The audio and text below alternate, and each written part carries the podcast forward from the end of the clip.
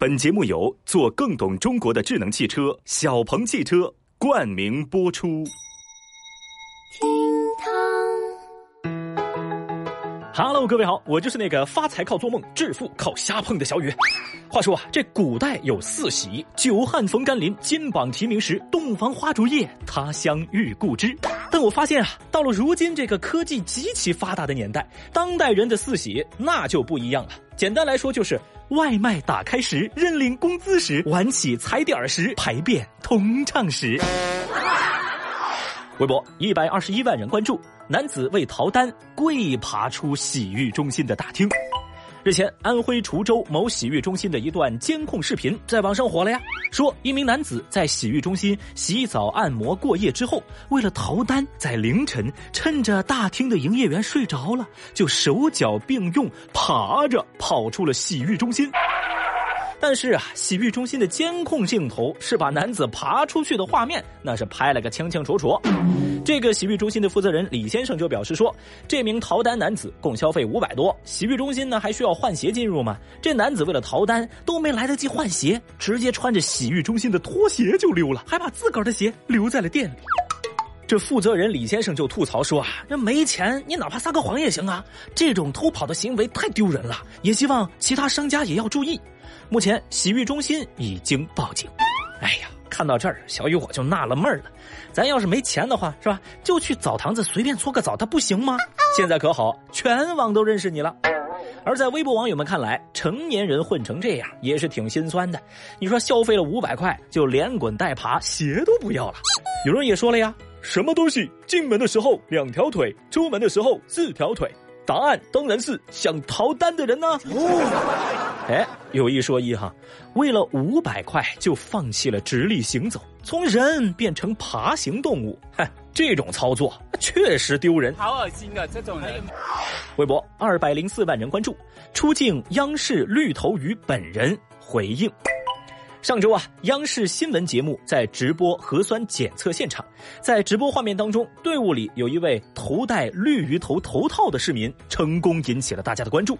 没错，就是你记忆中那个绿鱼头头套，咱隔壁唐美丽的同款绿头鱼头套啊。哦，你说在新闻节目中突然出现搞怪形象，这种反差本来就让人意外，没想到啊，当镜头扫过，这位头戴绿鱼头头套的朋友还摇头晃脑了起来。嘿 整个画面呢喜感十足，然后他就喜提热搜，成为广大网友关注的焦点。那伴随着大家的关注，这位头戴绿鱼头套的十一岁小男孩李华也站出来回应，他说当时自己不知道现场有记者叔叔在拍摄，自己戴头套去做核酸，一方面是自己社恐，另一方面是想通过这种方式逗防疫人员的开心，毕竟人家好辛苦呢。不可能，不可能啊！这个男孩还说了，当时周围不少人在看自己，他就想着我摇头晃脑逗逗大家嘛，来缓解一下尴尬的氛围。没想到这一幕被全程记录，还在网上火了。而在看到小朋友本尊的回应之后，微博网友们笑得更大声了呀。有人就表示说：“小朋友，你确定自己是社恐吗？我怎么觉得你是社牛嘞？”有留言也说道：“逗笑效果确实不错，下次不许这样干了。”对不起，sorry。确实啊，能在央视新闻直播当中蹦迪，哈哈，小男孩不仅成功逗防疫人员开心了，也成功逗全国人民开心了。哎呀，真是个有趣的灵魂啊！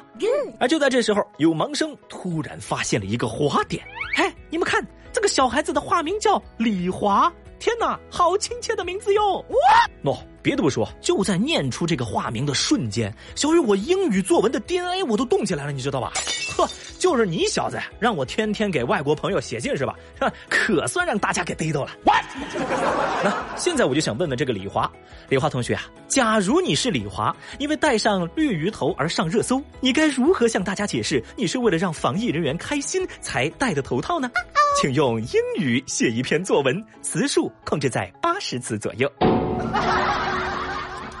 哎呀，虽然吧，这词里滑非笔里滑，哎，但不得不说，有些特定词汇啊，真的就会深深镌刻在每一个人的心中。你一提到它呀，就会不自觉的产生联想。比如我说小鹏汽车，那手机边的各位是不是立马就意识到啊，小雨要念广告了？是的，小鹏 P7 NEDC 七百零六公里超长续航带来更多体验，全场景语音，能导航，能聊天，还能讲笑话，旅途从此乐逍遥。购车至高享两万元权益礼包，首付贴至一成起，或享三十六期免息金融方案。好，广告说完了啊。其实除了小鹏李华这两个词儿能让人有画面感啊，还有一个词儿也有相同的效果，那就是黄牛。微博九十四万人关注，黄牛跳车导致劳斯莱斯撞车，损失三十万。说浙江金华在高速发生了一起因黄牛跳车引起的交通事故，造成多车受损，其中一辆劳斯莱斯的损失预估超过三十万。哦，这货车司机就表示自己车上有四十多头牛，装了两层，结果有一头黄牛趁他不备，直接从车上跳了下来，就引发了事故。目前事故还在进一步的处理当中。本来吧，这只是一起普普通通的交通事故，但是广大网友却不这么认为。首先看完了事情的来龙去脉，微博网友们是不约而同的泛起了嘀咕：“哦，原来是黄牛啊！哎，我还以为是黄牛呢。”简单来说啊，这网友们以为是黄牛在搞事，没想到真的是黄牛在搞事。说到这儿，我相信手机边的各位都明白，咱看到的黄牛和以为的黄牛，它不是同一个黄牛。你找谁呀？哎呀，小雨，我也是怎么都没想到，咱居然被黄牛给思维定式了呀！但是有一说一哈，本事件当中的黄牛也无愧于黄牛之名。越狱两层货车碰瓷儿劳斯莱斯，成功抬高了自己的身价。哦，哎呀，小雨，我只能默默的竖起大拇指。嘿，您这是真牛，也是真牛啊！太厉害啦！节目最后，我们来追个后续。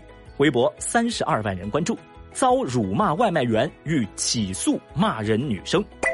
最近，安徽一名女大学生辱骂外卖小哥的视频在网络热传。之前咱节目也关注过，对吧？事情发酵之后，女生所在的学校曾表示，该女生已经向外卖员当面道歉，还获得了对方的接受，并表示女孩是新生，希望网络舆论能对女孩宽容一点。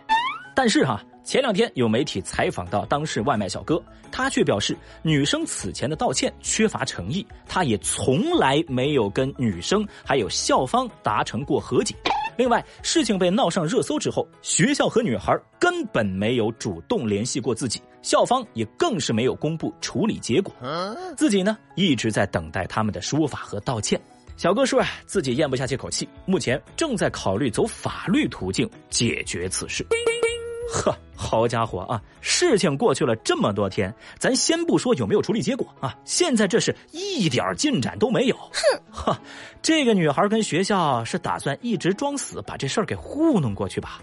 回想当初啊，学校还要求社会舆论对学生宽容一点，那问题是你们倒拿出解决方案，让大家看到诚意呀。现在连基本的道歉都没有。简直是离了大谱了，真是！这算个什么说法呀？那小雨现在是双手双脚支持小哥，维护自己的权益。毕竟没有任何一个职业是低人一等的，更何况咱是通过自己的劳动在挣钱呢。以上就是今日份的厅堂微博报，解锁更多互动姿势，欢迎来喜马拉雅 APP 微博报的评论区活捉小雨哦，又或者来新浪微博找我玩耍，拜拜。